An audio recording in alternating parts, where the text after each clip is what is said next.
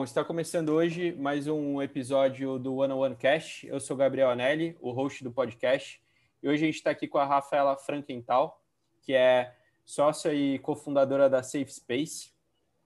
E para a gente começar, é, conta para a gente um pouquinho, Rafaela, sobre como que foi essa trajetória profissional até o momento, assim, desde a graduação ali, eu vi que você fez graduação de comunicação e marketing, né? Depois você fez uma pós e até esse momento de empreender. Conta um pouquinho da sua trajetória, por favor. Legal. Bom, Gabriel, primeiro, muito obrigada pelo convite. É um prazer é, estar aqui no podcast conversando com você. É, bom, na verdade, a minha trajetória acho que é um pouco atípica até. É, quando, quando se trata de, né, enfim, pessoas que eventualmente vão empreender. Eu, quando eu me formei na escola, não sabia muito bem o que eu queria fazer. É normal, né? Eu era muito jovem, não entendia direito as opções.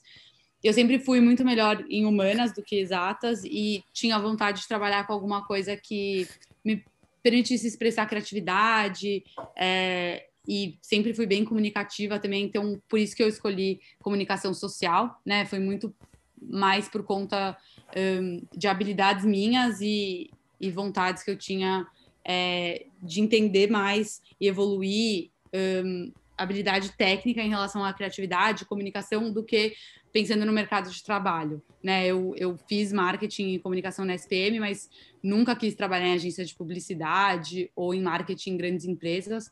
Sempre tive é, uma visão ah, um pouco cética em relação a, ao trabalho com publicidade. Mas a faculdade foi uma experiência legal. eu também, durante a faculdade, fiz um pouco, fiz dois anos, na verdade, de faculdade de artes plásticas também, que acho que aí é uma, é uma coisa bem atípica quando você fala com outras pessoas que estão empreendendo. Mas era um hobby, pensei que eventualmente pudesse querer trabalhar com arte, mas um, acabei largando para me formar na, na SPM mesmo. É, quando eu estava na faculdade, comecei a estagiar na Mind Miners, né, que na época chamava Me Sims, inclusive, que é uma startup de pesquisa de mercado digital. É, na época, tinham menos de 10 funcionários quando eu entrei na empresa. Né, trabalhei direto com os fundadores lá por durante um pouco mais de três anos.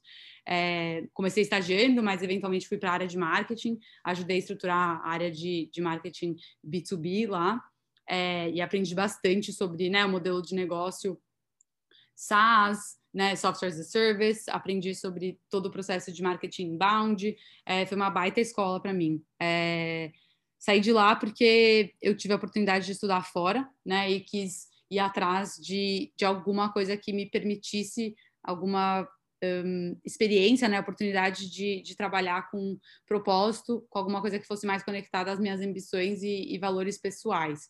Então foi por isso que eu saí de lá é, e, e, fui estudar estudar em Londres, né? Eu me mudei um, para Londres e fiquei um ano lá.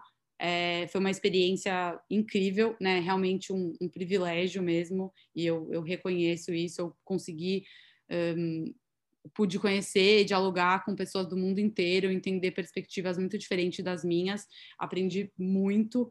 É, e foi durante o mestrado que surgiu a ideia da Safe Space. Então, eu estava estudando sociologia com foco em, em, estudos de gênero e eu fiz minha tese de mestrado sobre assédio sexual, então me aprofundei entendendo né, sobre as causas de assédio sexual e aí eventualmente um, explorando o que eu faria depois do mestrado foi aí que surgiu a ideia da Safe Space e, e desenvolver tecnologia para combater não só assédio sexual, mas outras formas de má conduta no ambiente de trabalho.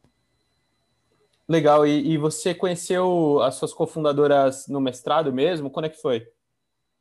Não, na verdade, é, a Nathalie, que é uma das minhas cofundadoras, é minha amiga de infância, então estudei com ela no colégio desde, desde os quatro anos de idade, a gente se conhece a, a, da vida, né? E ela na mesma época que eu voltei de Londres, ela também estava né, com ideias e ela queria empreender, estava namorando a ideia de empreender, tentando validar algumas outras propostas de negócio. É, eu estava ajudando ela e enquanto ela estava me ajudando também com algumas questões da Safe Space, a gente começou a fazer algumas projeções financeiras juntas, começou, ela começou a me ajudar a pensar em captação, né, uma problema, primeira rodada de investimento e, e eventualmente foi uma uma vinda meio orgânica, assim. Ela começou a, a ver que as ideias dela não estavam, né, não, não, fechava, não fechava a conta, não fazia tanto sentido e ao mesmo tempo, né, quase que em conjunto começou a se apaixonar também pela proposta da Safe Space, entender que era um modelo de negócio e uma, e uma oportunidade mesmo que fazia sentido. Então ela acabou se juntando dessa forma. A Giovana é minha amiga da faculdade, então conheci ela na SPM. Ela é designer gráfica, né, designer de, de UX e UI hoje também, de produto, e a gente se conheceu porque ela estudou na sala de umas amigas minhas da faculdade e eu chamei ela quando eu voltei de Londres para me ajudar a colocar um site de pé, porque era, era como se fosse o nosso primeiro MVP, né? Eu não tinha uhum. nenhum background em tecnologia, então a gente, ela desenhou uns mockups do que seria a plataforma, a gente comprou domínio, desenhou identidade visual e tudo, e colocou o site no ar como se já existisse o produto, para entender se é uma coisa que atrairia empresas, enfim.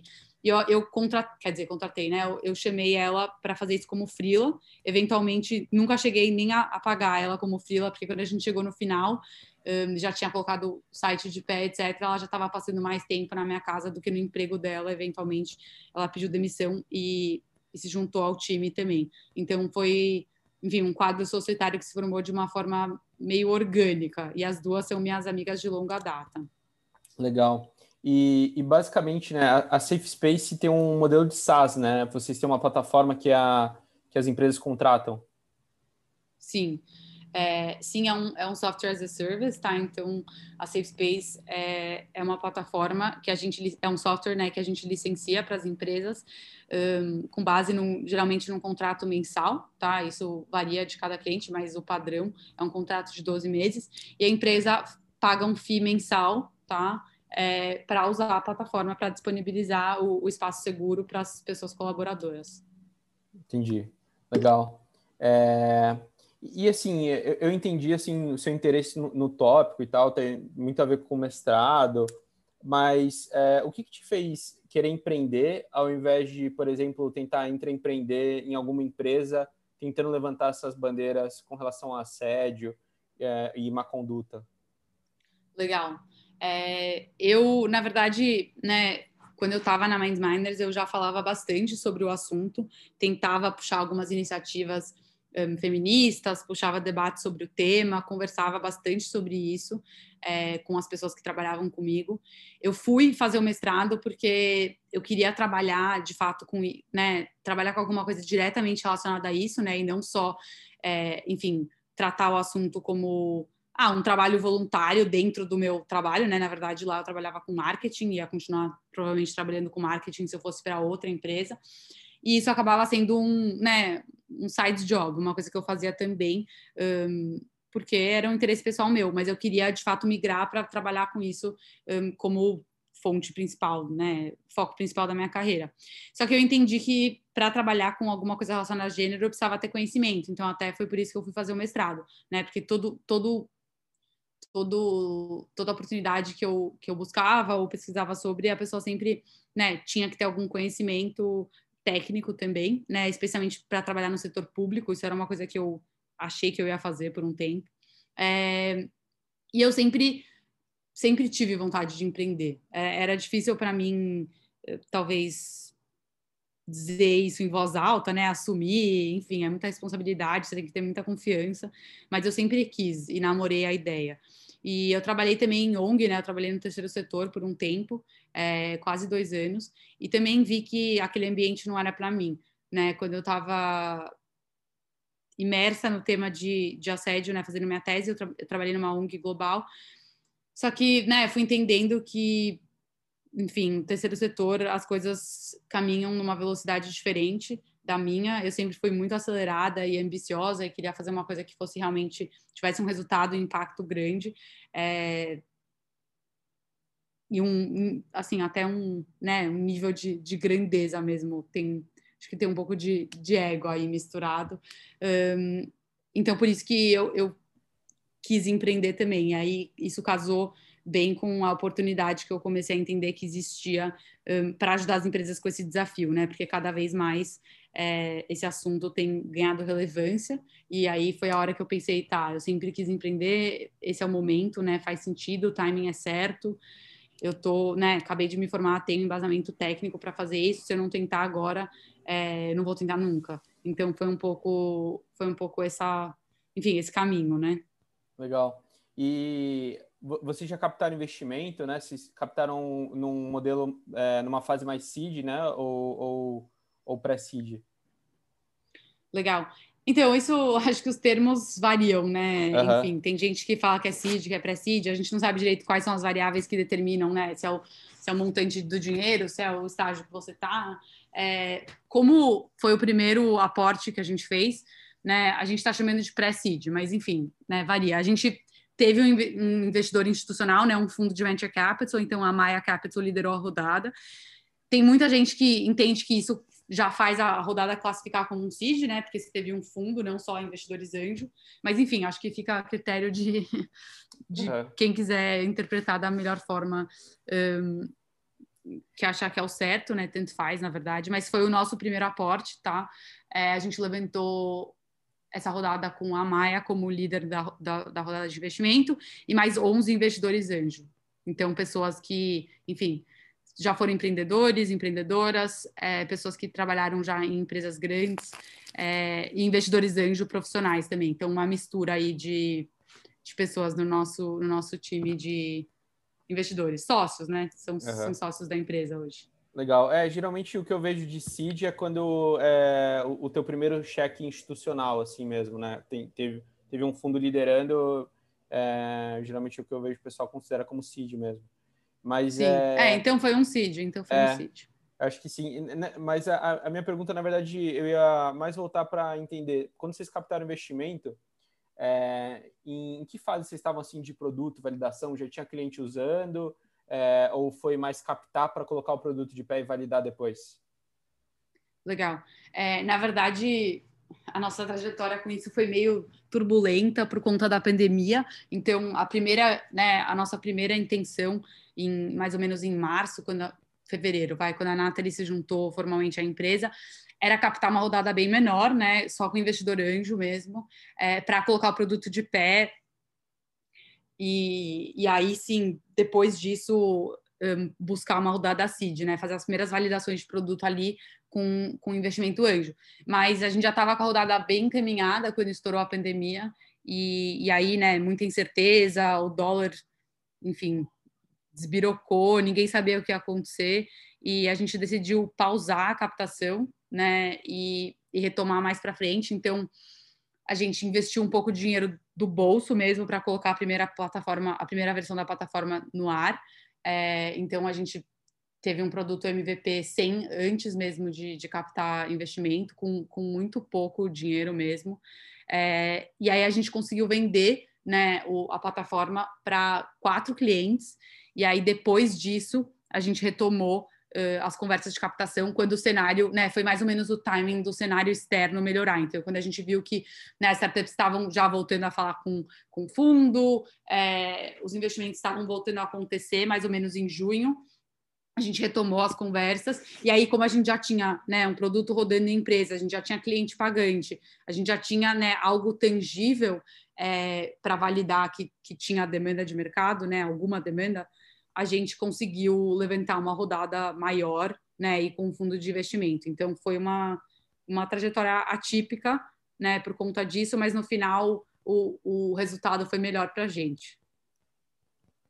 Legal. E, e, desde essa trajetória que vocês começaram a empreender, né, teve algumas lições que você já aprendeu, assim, por aprendizados, uh, que eram coisas que você não estava esperando e acabou descobrindo ali é, durante esse processo? de empreender? tudo, basicamente. É, uhum. Acho que, enfim, empreender todo dia eu aprendo alguma coisa, realmente. Acho que isso é um, é um dos pontos mais gratificantes da jornada. É, eu, eu, me vejo evoluindo muito como pessoa, como profissional, é, porque o crescimento é muito acelerado, né? A gente tem que, a gente é obrigada a aprender muito sobre assuntos diferentes, né? Coisas que antigamente eu pensaria que iam fugir, né, do meu do meu alcance, mas hoje ou você aprende ou você não consegue fazer, né? Então a gente uhum. Hum, é forçada a, enfim, passar desse limite talvez todos os dias. Uma das coisas que eu acho que eu aprendi muito, é, ainda estou no processo de aprendizado, né? É de ser muito detalhista, porque com startup, meu, feita melhor do que né, perfeito. A gente precisa executar, executar, executar, testar, voltar, né, consertar e, e, lançar de novo.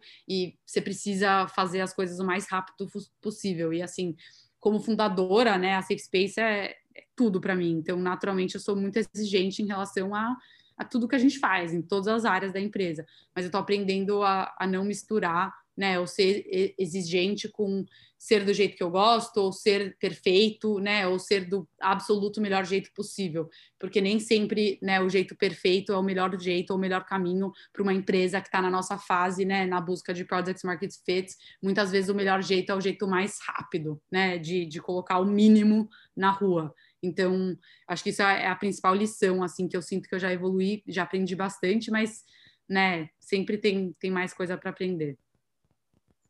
Legal.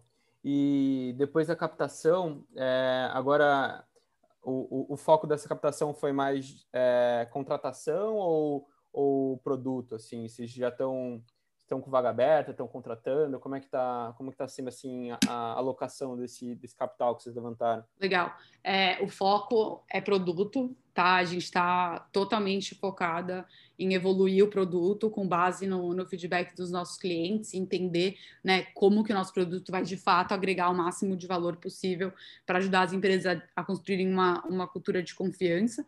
É, então, agora que a gente já tem uma base né, significativa de clientes a gente está focando em evoluir e melhorar o produto, então a gente contratou bastante para a área de tecnologia. A gente está com uma área aberta, uma área, uma vaga aberta na área de tecnologia hoje para uma pessoa desenvolvedora full stack. É, e a gente está com uma vaga também aberta na área de sucesso dos clientes, um, para ajudar com, com a gestão da nossa carteira atual de clientes e com retenção e ajudar os clientes a enxergarem né, o máximo de valor possível na plataforma. Então, essas são as duas vagas que a gente tem abertas, tá? É, a gente está crescendo, então todo mês a gente abre novas vagas para acompanhar o, o, crescimento da empresa, felizmente, né? Legal, bem legal.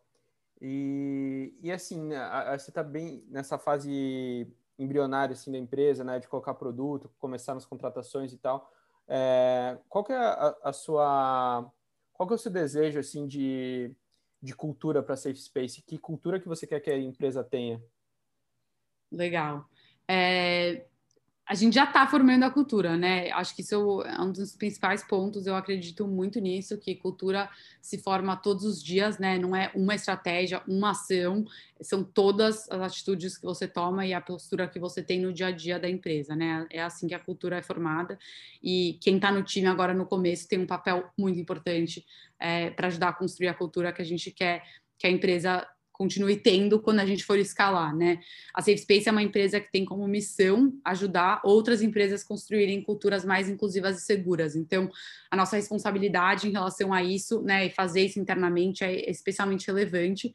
É uma coisa que a gente, funda nós fundadoras, pensamos todos os dias. A gente olha para todos os processos da empresa, né, desde o dia zero, fazendo nosso melhor para, de fato, construir um ambiente de trabalho inclusivo, onde as pessoas se sintam bem, tenham empatia uma pelas outras, né, respeito, um, aspirem posições de liderança, então isso é muito importante, né, a gente quer que as pessoas que entrem agora no começo da Safe Space aspirem crescer junto com a empresa, né, queiram crescer junto com a empresa na velocidade que a empresa está crescendo, e, e para chegar lá, na minha opinião, o mais importante é, é realmente abrir espaço para o diálogo entre equipe, né? Porque sempre tem espaço para melhoria, por mais consciente que a gente seja sobre os, pro, os, problemas que geralmente ocorrem no ambiente de trabalho, sempre tem né, o que melhorar. Então, eu acredito que é um processo de aprendizado constante, que todo mundo tem uma participação nesse processo. Eu aprendo todos os dias com as pessoas que trabalham comigo, o time todo da Safe Space,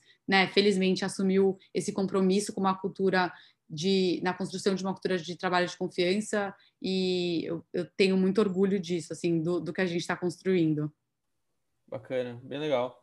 Eu eu tô aqui com duas perguntas que foram feitas por seguidoras lá da, da página no Instagram do podcast. É, uma aqui que é como que é feito, como convencer as empresas a olharem para questões de má conduta e entender essa importância? Ótima pergunta. É, esse é o nosso desafio, né? Enfim, é o nosso desafio, especialmente da área comercial. É, então, claro que eu não tenho uma resposta cravada para isso, mas o timing ele é muito favorável para a gente é, hoje, porque as empresas estão numa corrida maluca para se posicionar publicamente sobre questões sociais e políticas, né? Elas estão sendo cobradas cada vez mais. Então, não tem mais aquilo, né, de timidez, as marcas não têm mais timidez. Parece que elas disputam, né, para ver quem vai se posicionar primeiro quando acontece algum algum caso polêmico, algum evento, né, político relevante. E isso é um reflexo de uma mudança de expectativa das pessoas consumidoras, né? Então, quem consome de grandes marcas e empresas um, cobra muito mais responsabilidade social, né, dessas empresas, e isso está diretamente ligado com a construção de uma cultura inclusiva. Então, as empresas hoje em dia é, têm muito mais risco, né, de sofrer danos à imagem, danos à reputação, é, se elas ignorarem questões de má conduta no ambiente de trabalho. Né? A empresa não pode mais se dar o luxo de atuar de forma passiva, de ser só reativo, então só atuar quando acontecer alguma coisa, porque se você fizer isso, né, e não alinhar para posicionar o, o que você fala externamente, né, no marketing, um, sobre a sua marca e valores, com a sua cultura interna, o risco que a empresa corre de ser ridicularizada, de ser cobrada, de ser chamada de hipócrita, uh, é cada vez maior, né, especialmente quando a gente um, ver a geração Z aí entrando no, no mercado de trabalho, eles são a geração mais crítica em relação a isso, e as empresas estão é, realmente se movimentando, felizmente, para entender como que elas podem fazer isso de uma vez, é, enfim, de cada vez, cada vez melhor, né? E ainda para complementar, é, todos esses movimentos sociais que estão acontecendo, então o que aconteceu agora nos Estados Unidos, né, com Black Lives Matter, o Me Too antes disso também, forçaram as pessoas que estão em posições de liderança e antes não olhavam para esse assunto, né, a perceber que devem se envolver pessoalmente nas pautas de diversidade, inclusão e ética, né? Que não basta mais apenas delegar esse esforço para um time de recursos humanos, não, não basta mais falar né, da boca para fora que a empresa tem isso como valor, porque os consumidores vão cavar, né? E vão ver quem de fato quer quer transformar o ambiente de trabalho num lugar mais inclusivo. Então, as empresas estão buscando sim um papel mais ativo. Claro que tem níveis, né? Tem empresas que já estão mais evoluídas nessa trajetória, mas de forma geral as empresas estão se movimentando e a Safe Space é, é uma aliada desse, desse, desse processo de transformação. Então, é, esse é o é o argumento principal que a gente usa, que a gente vai ajudar a empresa a chegar lá, se a empresa tem esse objetivo de, de fato, construir uma cultura interna saudável, a Safe Space é uma ferramenta que só vai agregar. Bacana, muito legal. E tem mais uma pergunta aqui de uma seguidora do Instagram, que é com relação a quais foram os principais temas de má conduta que apareceram na pandemia com o home office? Ótimo, ótima pergunta. É, a gente conversou bastante sobre esse tema internamente, inclusive, porque uma primeira reação, né, quando a pessoa pergunta, ah, mas no trabalho remoto, uh, enfim, como ficam as situações de trabalho, né, assédio sexual, por exemplo, não vai mais acontecer, porque as pessoas não vão mais se encontrar, não vai mais ter festa, não vai mais ter, né, evento social, etc. Mas, na verdade, o que aconteceu foi o oposto. Então, assim, alguns estudos recentes mostraram que casos de assédio surgiram com mais frequência no âmbito virtual, né? E aí quando você para para pensar, entender é, e ler mais sobre a respeito, começa a fazer muito sentido, porque de fato a comunicação virtual ela dá um grau de anonimato e proteção que pode levar as pessoas a agir de maneiras que elas não fariam pessoalmente, né? Porque você tem uma certa defesa ali está se escondendo atrás, né, de uma como se fosse um escudo mesmo. É, do mesmo jeito que, se você pensar né, na internet como um todo, as pessoas fazem muito isso, né? Se escondem atrás de perfis nas redes sociais para praticar cyberbullying, né? Enfim, para fazer coisas que elas não fariam se elas tivessem que se identificar. Um outro ponto é que é muito mais difícil para a empresa monitorar né, o que acontece no ambiente de trabalho se todo mundo está conversando em paralelo por meios digitais, né? É muito mais fácil você, por exemplo, excluir ou intimidar alguém numa reunião, numa chamada de vídeo privativa, do que no escritório na frente de outras pessoas. E isso, né, enfim, faz com que as pessoas se sintam menos, é, sintam mais impunidade mesmo para agir dessa forma. Então, isso levou a um aumento de, de casos na maioria dos ambientes de trabalho. Um outro ponto que eu acho importante pontuar, reforçar aqui, é que o trabalho remoto ele reforçou essa zona cinzenta entre casa, trabalho, vida pessoal, vida profissional, isso ficou muito menos claro, né? E as pessoas acabam tendo que expor muito mais da sua intimidade para os colegas, clientes, fornecedores, todo mundo que a gente conversa no dia a dia por conta de trabalho né? E aí você está sentado na sua sala fazendo uma videochamada, às vezes no quarto, né? Com familiares ao redor, com, é, enfim, seu espaço íntimo exposto. Isso faz com que as pessoas acabem, né? Acabam baixando a guarda e sendo mais informais, o que pode levar a situações desconfortáveis e inadequadas. Então, essas são alguns das algumas das dinâmicas, né? E algumas das mudanças que aconteceram nas relações de trabalho que, po que podem ter desencadeado esse aumento de, de casos de, de má conduta durante a pandemia. Legal. É, eu, tô, eu tô até tentando imaginar assim, o, o produto de vocês como usuário.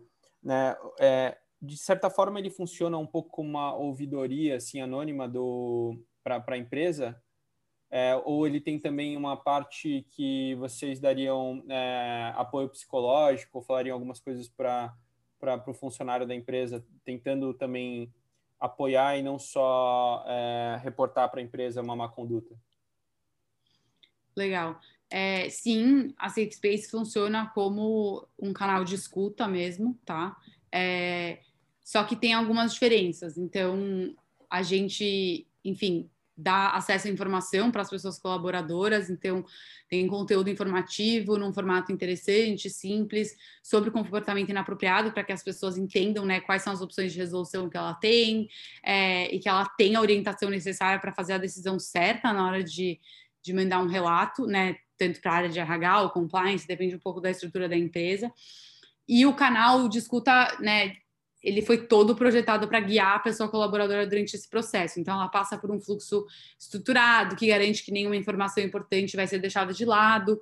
Ela pode se comunicar diretamente com quem está gerenciando e resolvendo o assunto, mesmo se ela não quiser se identificar. Então, a gente tem um chat anônimo é, que ajuda também né, a, a, chegar numa resolução sem forçar que a pessoa é, se identifique ou né, passe por algum constrangimento. E a gente tem alguns outros mecanismos que ajudam a dar segurança também. Então, você consegue manter registros salvos com data e hora marcada. Se ainda não estiver pronto para fazer um relato, você pode deixar isso salvo de forma privativa e depois acessar né, mais para frente.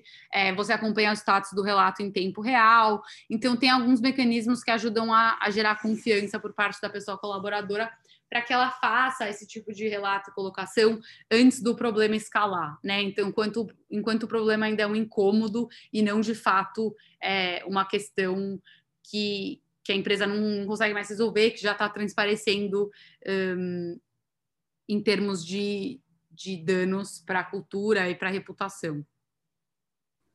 Entendi. É, uma coisa que eu estava pensando, né? É, eu, eu acho que deve, deve existir, né? Alguma, às vezes, um receio da, da pessoa colaboradora de reportar um assédio e eventualmente sofrer alguma represália é, ou, ou até ficar com receio de, do problema não ser resolvido e, e acabar se expondo de alguma forma. Como que vocês é, tratam isso, assim, é, esse convencimento de fazer, é, de incentivar que, com, que a pessoa tome uma, uma atitude? Uhum. É, bom, existem muitos obstáculos, tá, que fazem com que a pessoa tenha receio de, de fazer um relato de má conduta, né? Afinal de contas, questões de comportamento no ambiente de trabalho são muito relacionadas à, à relação de poder, né? E, e, isso acaba, enfim, colocando algumas pessoas em, em situações um, menos privilegiadas, né, em situações muito mais vulneráveis na hora de se manifestar. Mas muitos desses obstáculos estão relacionados né, com medo de sofrer retaliação e com a experiência de fazer um relato em si. Então, tem algumas coisas que a Safe Space consegue trazer com a tecnologia que ajudam a contornar isso. Então, alguns dos pontos que eu mencionei antes, né? Você conseguir acompanhar em tempo real o andamento do processo, isso já ajuda a gerar confiança é, e diminuir a ansiedade da pessoa que vai saber, né, em que pé uh, está a investigação, quem sabe, quem não sabe, né, quando que ela vai obter uma resposta. Então, parece, pode parecer pouco, mas na verdade isso faz muita diferença para uma pessoa que está passando um, por uma questão de, de má conduta, né? Hoje a gente é né, todo mundo muito ansioso. Você pensar que você compra uma roupa online e demora mais de três dias para entregar, você já fica nervoso e quer cobrar, né? Imagina quando você faz um relato de má conduta e não tem resposta. Então, o acompanhamento em tempo real é muito necessário e ajuda a diminuir essa ansiedade de quem está na posição de denunciante, né? Ou quem está na posição de testemunha também, tá?